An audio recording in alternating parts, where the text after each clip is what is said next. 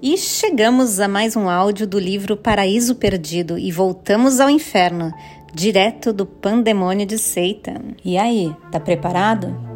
Então fica confortável e vem comigo.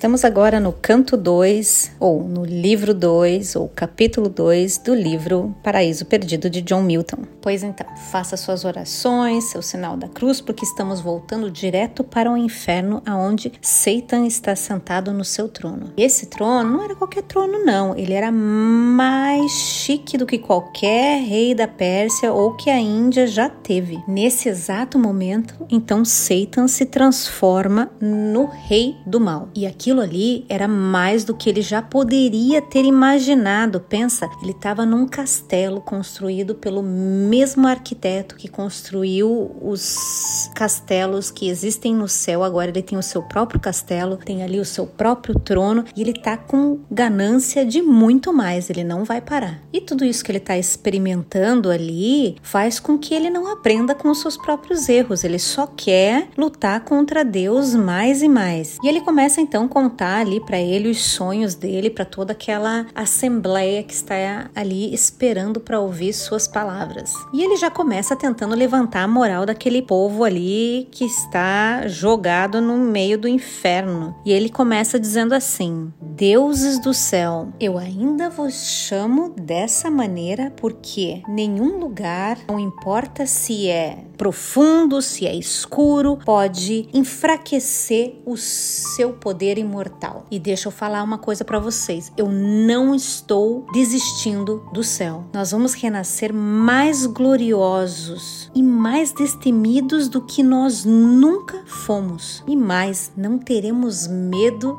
de perder nada novamente. E olha só que ironia: a lei do céu me fez o seu líder. Os direitos da justiça nos deram o livre arbítrio e as nossas conquistas nos deram honra e glória. Meu Deus, que conquistas, meu filho! Você foi chutado do céu, você tá aí no inferno. Que glória você teve, mas ok, ok, vamos voltar aqui à história sem meus comentários. E agora nós resgatamos tudo isso novamente, mas num lugar muito mais seguro, porque Ele, Deus de bom grado, nos deu um novo reino e ninguém vai querer pegar esse lugar de nós. E pensando bem, quem é que iria querer roubar? Roubar o inferno deles, né? Satan então continua ali explicando por que, que o inferno é tão bom. Então ele diz assim que os poderes, né, que governam o conforto do céu podem ser invejados, mas quem iria invejar quem governa o inferno? Aqui parece que Satan ouviu eu falando quem que quer essa porcaria desse inferno. Satan então continua: onde não há nada para se roubar, onde não existe ladrões, ninguém quer ganhar a pior dor para si mesmo do que aquela que ele já possui. Isso nos faz mais unidos. E agora nós podemos lutar por aquilo que é nosso por direito. E deixa eu falar uma coisa para vocês. Agora a gente tem uma chance maior de ter sucesso do que quando nós estávamos no conforto do céu. Enfim, agora a gente só precisa decidir como a gente vai fazer isso. Alguém gostaria de falar? Moloch então levantou. E ele era o mais forte e o mais feroz todos os anjos durante a guerra. Moloch, então, ele gostaria de ser mais forte do que Deus. Se não fosse assim, para ele a vida não faria o menor sentido. Ele então, nesse momento, continuava desejando arriscar tudo que ele tinha. E ele diz o seguinte: Eu voto por guerra. Eu não sei nada sobre malandragem ou qualquer tipo de jeitinho. Vocês que querem isso, sentem e comecem a conspirar no no seu próprio tempo. E enquanto vocês fazem isso, esperam que a gente faça o quê? Fique sentado esperando? Não, vamos pegar esse inferno cheio de chamas e atacar os anjos que ele tem. Foi ele que inventou toda essa tortura aqui. Vamos retornar para ele todo esse lixo e fogo negro em cima do trono dele. Isso não deve ser tão difícil como vocês estão pensando. Ser perseguido e depois jogados de uma maneira que não era natural para nós só mostra que a gente pode retornar facilmente e atacá-los de surpresa. Me digam que vocês estão com medo de fazer com que ele fique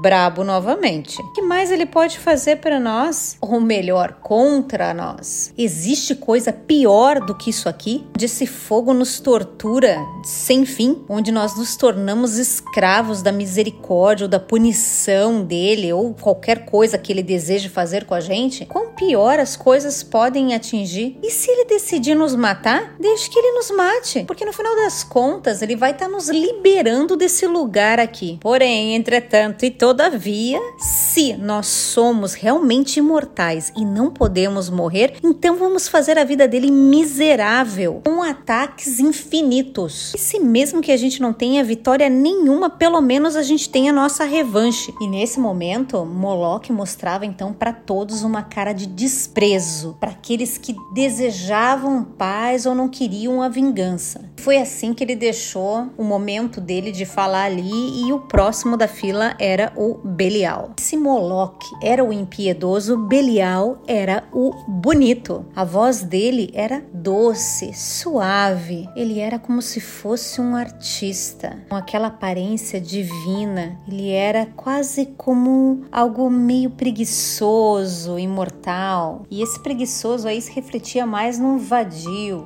um ocioso, naquele que aguarda. E ele então confirma que ele concorda com a ideia de mais guerra, exceto que o nosso melhor guerreiro está baseando tudo na esperança de uma morte para atingir aquilo que ele espera, ou seja, uma revanche. Porém, como nós podemos ter sucesso? O céu está cercado de guardas armados e patrulhas que ficam vigiando, inclusive aqueles lugares obscuros. Deveríamos nós levar esse fogo do inferno conosco para lutar contra Deus enquanto ele fica sentado, intocável no trono dele? Mais rápido do que nunca, ele nos jogaria de volta aqui para esse inferno. Deveríamos nós fazer com que Deus ficasse com raiva o suficiente para nos matar? Essa é a nossa última esperança? Eu não acho, não. Alguém aqui tá afim de perder a sua vida, a sua mente o seu poder? Que, para ser bem sincero, eu acho que nem que Deus quisesse, ele estaria apto a nos matar. Ou seja, nem que ele quisesse, ele poderia nos matar. Somos imortais. Tem mais, ele é esperto o suficiente para não nos dar aquilo que a gente quer. Ele quer é nos manter vivos, para nos punir eternamente. Qualquer coisa que a gente faça não pode fazer as coisas piores. Sério? Vocês acham que essa é a pior condição que a gente pode atingir? Se isso aqui é a pior coisa em que nós estamos sentados confortavelmente discutindo e ainda temos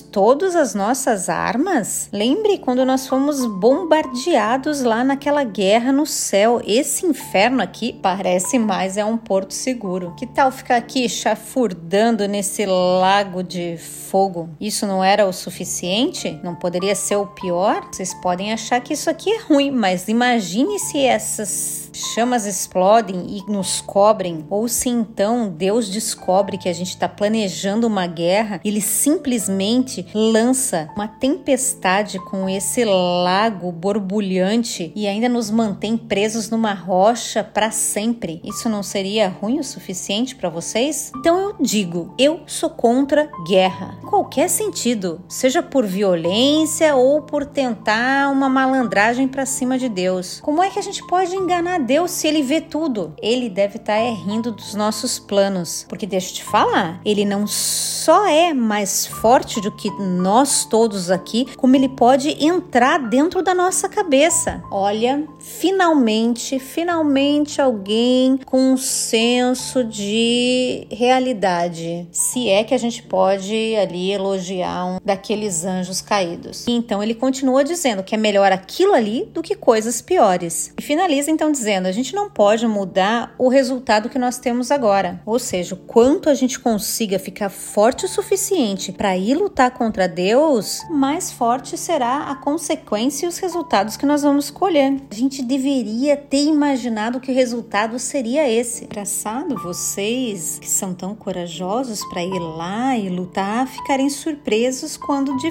fato vocês sofrem as consequências. Ou seja, vocês entram numa guerra e acham que vão sair sempre vencedores. Nós perdemos. Escutem isso. Nós perdemos. E aqui estamos nós. Se a gente ficar aqui quietinho, talvez Deus nos deixe em paz. Pode ser que com o passar do tempo ele esqueça da gente e esse fogo talvez fique mais fraco e o nosso corpo talvez comece a ficar mais acostumado. E aí a gente não se importe muito com esse lugar. Vocês nunca sabem o que o futuro pode nos trazer. Vamos esperar e aguardar. E não vamos fazer as coisas piores do que elas já estão. E assim então termina o discurso do Belial ali, que é um discurso de não vamos fazer nada. E aí vem quem? Quem? Mamon. Mamon então diz: Então deixe-me ver se eu entendi bem. Opções são ou voltamos para a guerra ou ficamos aqui aguardando alguma resposta vindo lá do céu, é isso? A primeira opção é total falta de esperança. A gente não tem chance. E a segunda não me parece melhor do que essa primeira. Vamos considerar o seguinte: vamos fazer de conta que ele nos perdoa caso a gente prometa que vamos adorá-lo e seguir as leis dele e cantar as músicas em adoração a ele, levar flores para ele. E aí, isso nos faria ficar terrivelmente doentes de passar a nossa eternidade inteira adorando aquele que nós tanto odiamos. Esquecer essa história de voltar com guerra, que a gente já sabe que não pode ganhar. Retornar para o céu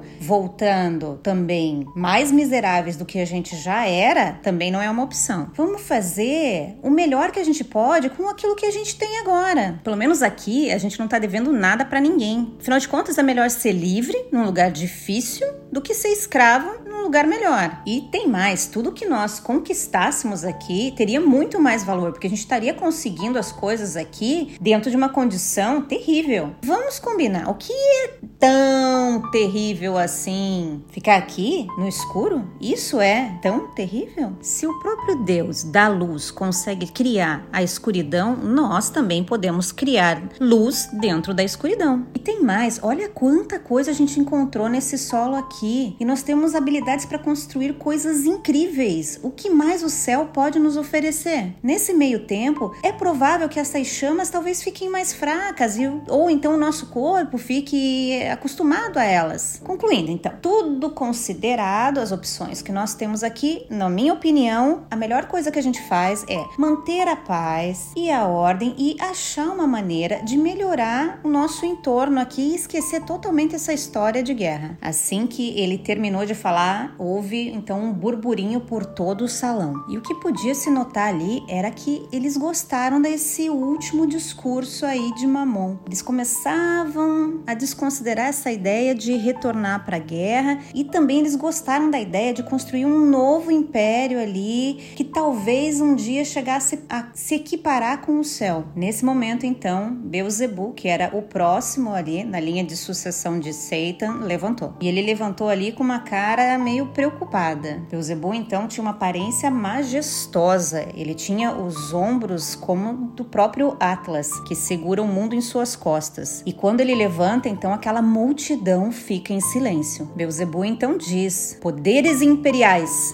filhos do céu, ou eu deveria chamá-los agora de príncipes do inferno? Parece que é isso que vocês querem, construir um tipo de sonho imperial no qual vocês podem criar uma comunidade, uma irmandade ante Deus, um lugar seguro longe de Deus, aonde Deus não pode alcançar. Vocês não conseguem perceber que vocês não estão livres, mas vocês são prisioneiros da sua masmorra? Vocês não estão em um lugar seguro? Ele, Deus, ele não vai abrir mão de nenhuma parte do reino dele ou de qualquer poder que ele tenha sobre nós. Porque nós estamos aqui debatendo sobre guerra e paz, se afinal de contas nós já tivemos a guerra e nós perdemos. Ou seja, não há termo nenhum de paz, não tem o que se discutir guerra ou paz. Nós já tivemos a guerra e não vamos ter paz.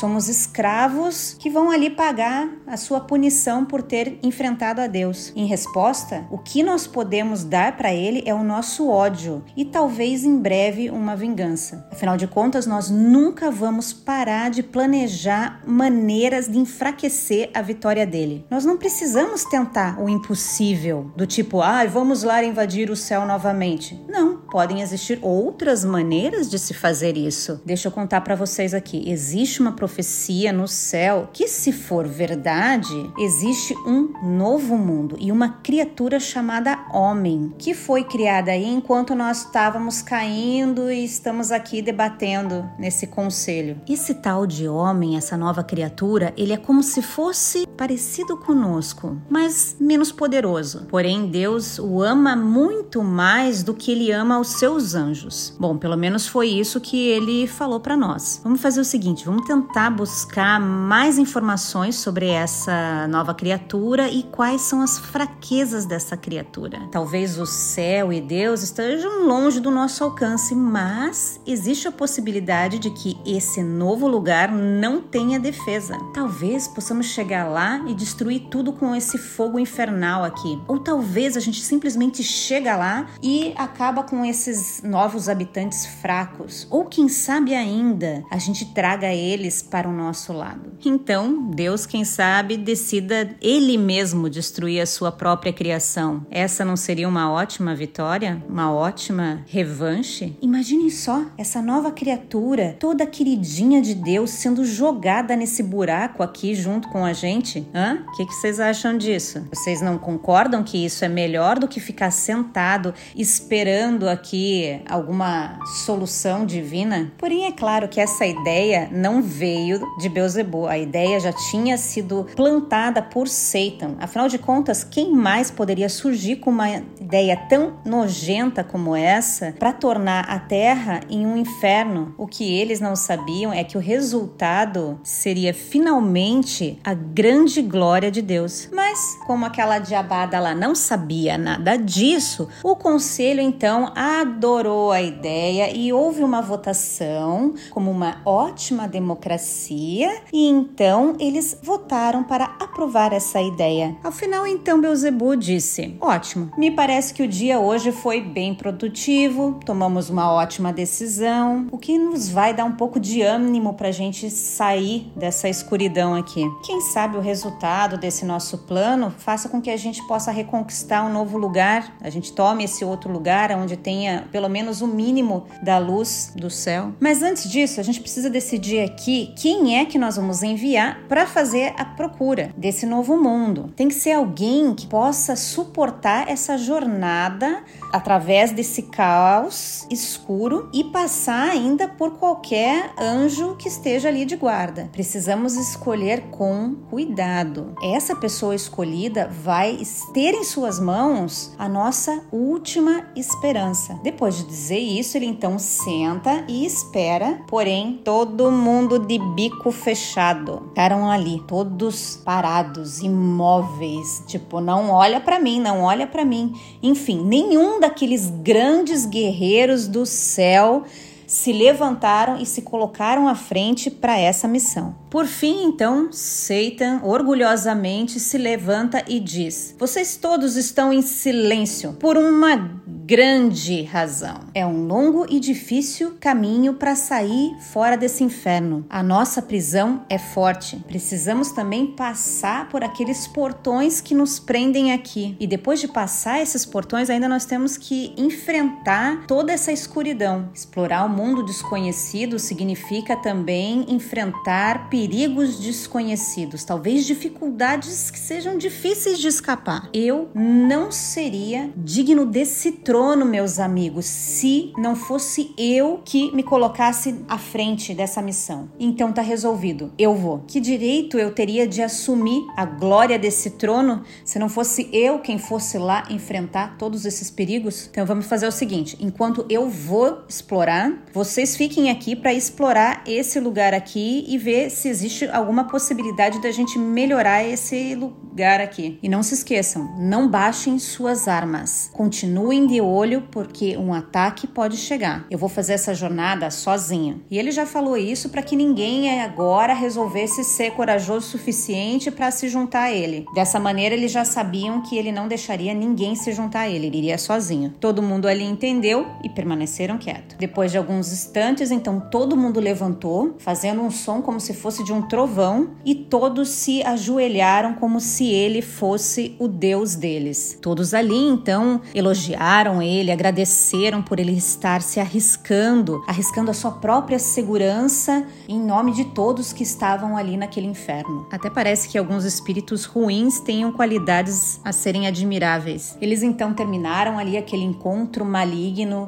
celebraram em admiração ao seu rei. Era como se o sol tivesse surgido depois de um dia inteiro de chuva. Não parece vergonhoso pensar que todos aqueles demônios podem concordar uns com os outros enquanto os homens vivem em um estado odioso, desejando guerras, morte e destruição para os outros? Como se a gente não tivesse inimigos suficientes no inferno tentando nos destruir. Ficamos nós humanos brigando entre nós. Terminada a reunião, então os líderes saem daquele palácio e Satan, ele é cercado ali pelos seus assistentes que estão segurando armas, é, estandartes, como se ele fosse um deus. Querubins então voaram ali, tocaram seus trompetes, anunciando assim o resultado final daquela reunião. Todos celebraram. As esperanças estavam renascendo. E lá ficaram eles vagando por aquele inferno, procurando maneiras que eles pudessem se distrair enquanto eles aguardavam o retorno de Satan. Alguns deles ali montaram carruagens, fizeram corridas, como se eles estivessem nos Jogos Olímpicos. Outros anjos, que eram mais gentis, ficaram num cantinho quietinho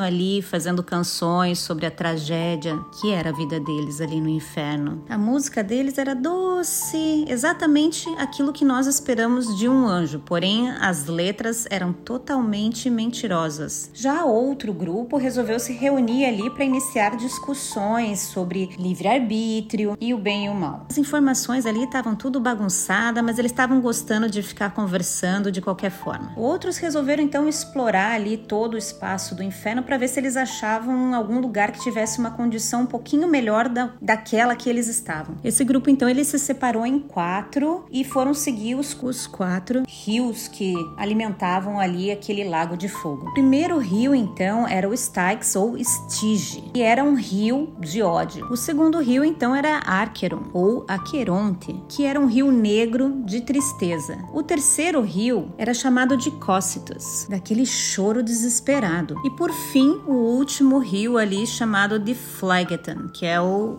rio da raiva. Uma curiosidade é que esses quatro rios que ele cita aqui fazem parte dos cinco rios do submundo da mitologia grega. Então conta que esse Styx, que é o primeiro rio do submundo, ele é o rio do ódio. É, são nessas águas que Aquiles foi mergulhar, mergulhado pela sua mãe Tétis, que empenhava ali então para tentar fazê-lo imortal. O segundo rio que não consta é o Lete, que é o rio do esquecimento. O terceiro é o Acheron, que é o rio da desgraça ou da miséria.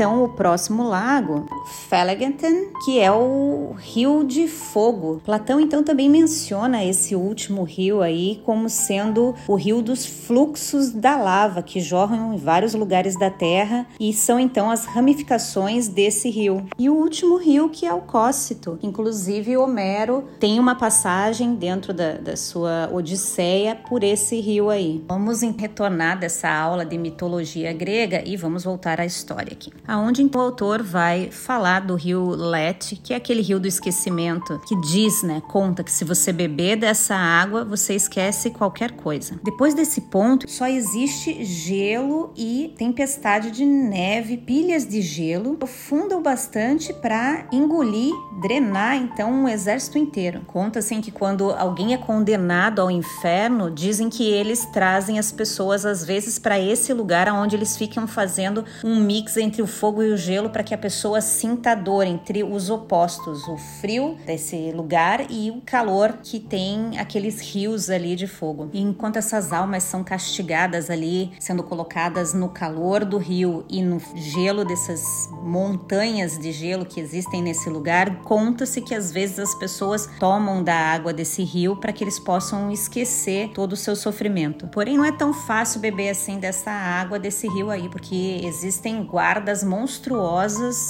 que ficam ali para evitar que as pessoas tomem dessa água. Os próprios anjos caídos que estavam ali vagando pelo inferno ficaram horrorizados ao ver tudo aquilo. Eles então passaram ali por montanhas congeladas, vulcões, cavernas escuras, pântanos e lagos, enfim, era um universo de morte. E Deus criou todo aquele mal porque somente o mal é bom para eles. Aqui o que é vivo morre, a morte vive e a natureza cria monstros inacreditáveis, ou seja, eles não estão sozinhos lá. E enquanto tudo isso está rolando, Satan voou em direção aos portões do inferno. Satan estava voando ali sozinho, voava alto, voava baixo, voava para frente, para trás, direita, esquerda, a fim de achar ali aonde estão esses portões do inferno. Satan finalmente chega até os portões que dão ali no fim do inferno. Ele então chega ali no topo, que era feito de nove camadas. A primeira eram três feitas de latão, três feitas de ferro e três de rochas. As chamas rondavam toda aquela volta,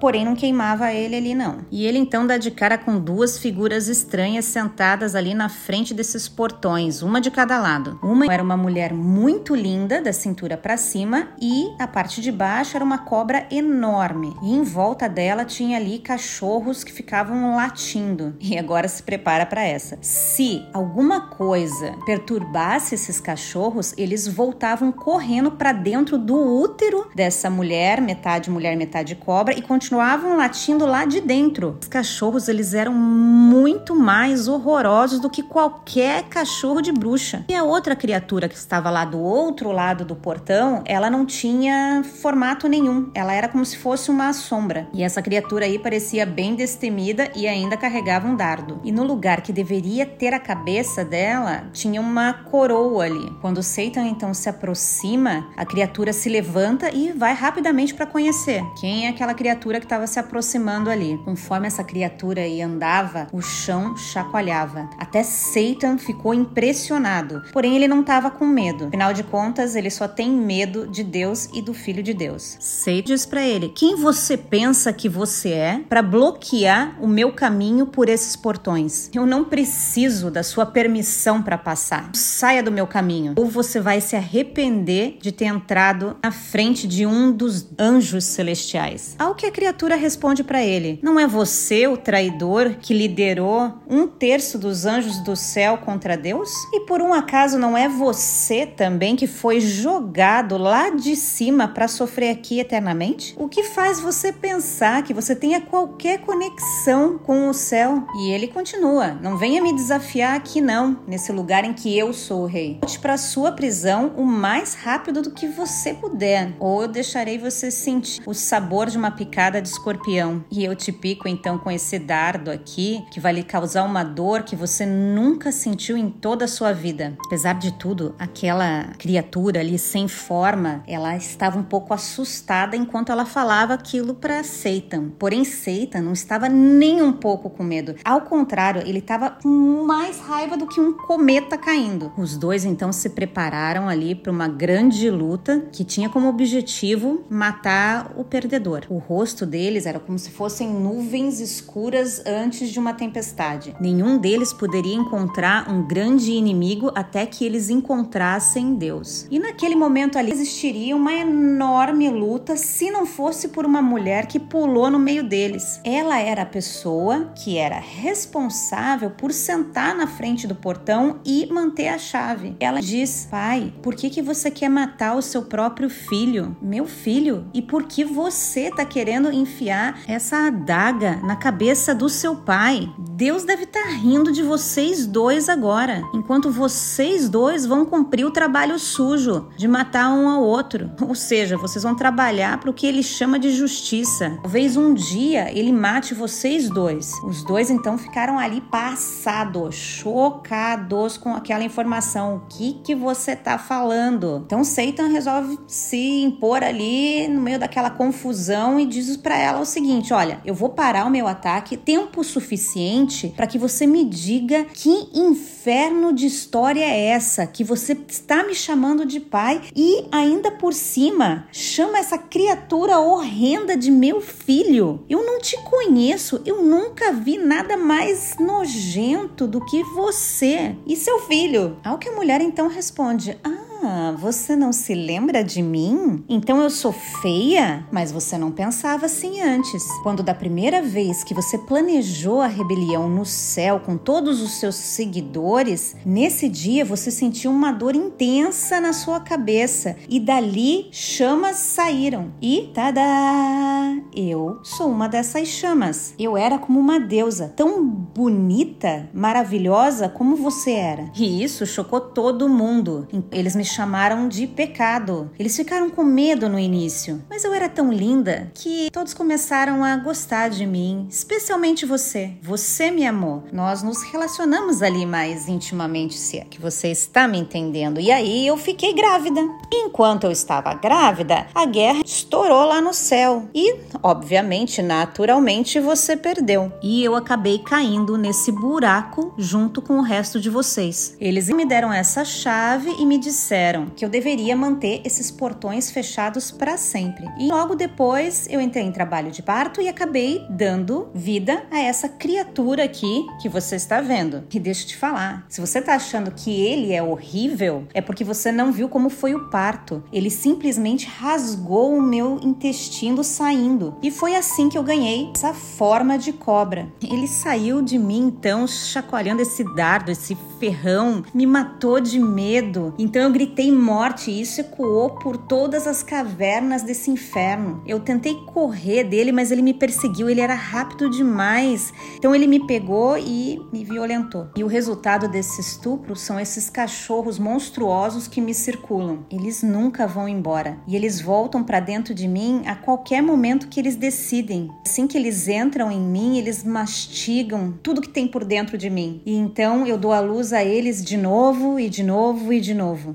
meu filho ali, provavelmente teria me matado e me comido, já que não tem mais nada para ele comer aqui. Só que ele sabe que se ele fizer isso, provavelmente ele morre também. Por isso, tome cuidado com o ferrão dele. Nem com a sua armadura você estaria protegido com a ferroada mortal dele. Deus é a única pessoa que não pode ser morta por esse ferrão. Nesse momento, então, Satan se acalmou um pouco e disse: Então você é minha filha, e esse é meu filho. Esse então é o resultado daquele prazer que nós tivemos lá no céu, que no fim das contas se tornou uma grande tristeza. Entendi. Veja bem, eu não sou o seu inimigo. Eu tô aqui para libertar vocês e todos os meus seguidores. Veja só o que eu vou fazer. Eu vou sair daqui para procurar um novo lugar que dizem que é próximo do céu ali. Nesse lugar, então, tem criaturas novas que estão ali para ocupar o que seria o nosso lugar por direito. Ele provavelmente fez esse lugar fora do céu para que não houvesse uma superpopulação lá. De qualquer forma, eu vou então encontrar esse local, eu vou levar você e a morte junto, onde vocês vão poder voar ali, invisível, viver confortavelmente e ter comida suficiente. De fato, lá vocês vão poder ter tudo. Ao terminar de falar isso, a mãe e o filho ali ficaram super felizes com aquilo que eles escutaram. A morte sorriu e deu uma alisada ali na barriga dele. Tipo, vou poder encher a pança. A pecado dá um sorrisinho e diz: Hum, eu deveria manter esses portões fechados e a morte deveria matar qualquer um que passasse por aqui. Mas por que eu deveria obedecer às ordens de Deus? Ele me odeia, me jogou aqui nesse buraco e criou todo esse meu sofrimento. Você é o meu pai e é o único que eu devo obedecer. Em breve nós vamos estar juntos novamente nesse novo mundo de prazeres. Seremos como rei e rainha. Eu serei a sua filha e o seu amor para sempre. O pecado pega ali as chaves e abre os portões que ninguém mais teria condições de abrir a não ser ela. Assim então que o portão ele é destrancado, faz um barulho enorme e o portão fica lá, escancarado porque nem se ela quisesse ela teria poder para fechar as portas do inferno novamente. E assim ficou, a porta do inferno aberta de maneira que pudesse passar exército inteiro marchando facilmente por ali. E lá de dentro então saiu uma fumaça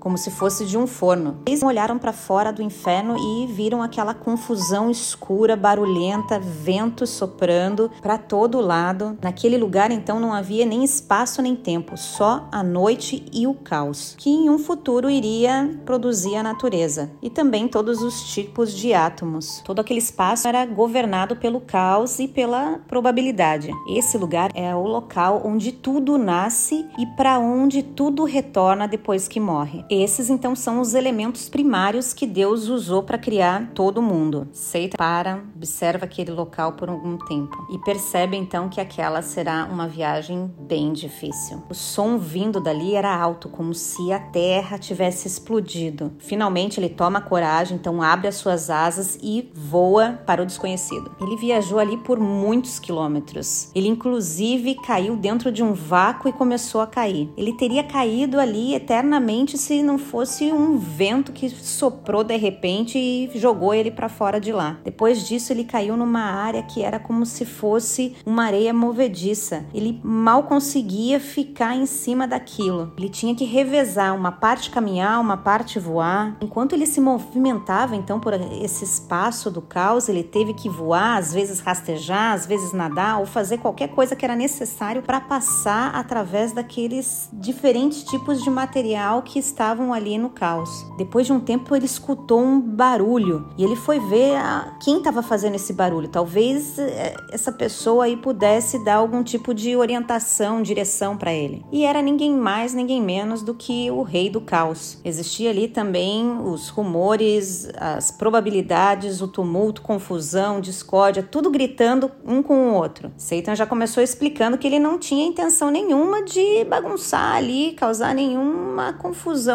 no que eles chamavam de lar. Tipo assim, eu tava só passando por aqui e acabei me perdendo. Tô tentando achar um lugar aonde a sua propriedade termina e aonde começa a luz celestial. Se vocês me derem a direção para que eu saia daqui, quando eu chegar lá e se eu vencer, eu trago alguma área para vocês novamente. Isso quando eu tiver a minha vingança. Ao que o caos então responde: Eu sei tudo sobre você e a sua guerra. Foi quase impossível perder de vista, ou não ver, ou não perceber o seu exército sendo perseguido e vocês caindo, sendo lançados até o inferno. Afinal de contas, todo aquele barulho, toda aquela algazarra que vocês fizeram, era difícil não ver e não ouvir tudo. Para ser bem honesto, eu tô cansado de ter o meu domínio sendo tomado primeiro pelo inferno, agora por um universo inteiro que tá pendurado por uma corrente ligando até o céu. Você não tá muito longe não. Vai, faça aquilo que você tem que fazer. Você reconquistou ali um entusiasmo que parecia perdido. E ele saiu dali como se fosse um tiro. Ao sair sair dali, então ele estava enfrentando perigos piores do que Ulisses até. Ulisses da Odisseia. O caminho estava difícil, mas no futuro o pecado e a morte iriam acabar construindo uma highway do inferno até a terra para ser usada por todos aqueles demônios. Ao que Sei começa a enxergar uma luzinha no fim do túnel, onde as coisas parecem estar mais calmas. Satan para e começa a observar o céu. Ele podia olhar dali, da onde ele está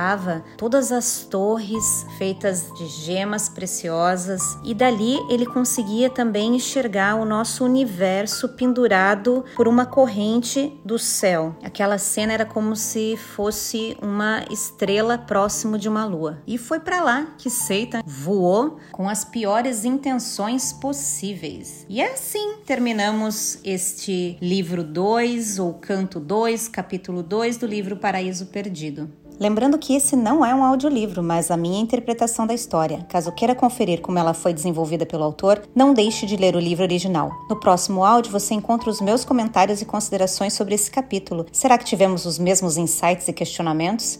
Te espero então no próximo áudio. Até lá!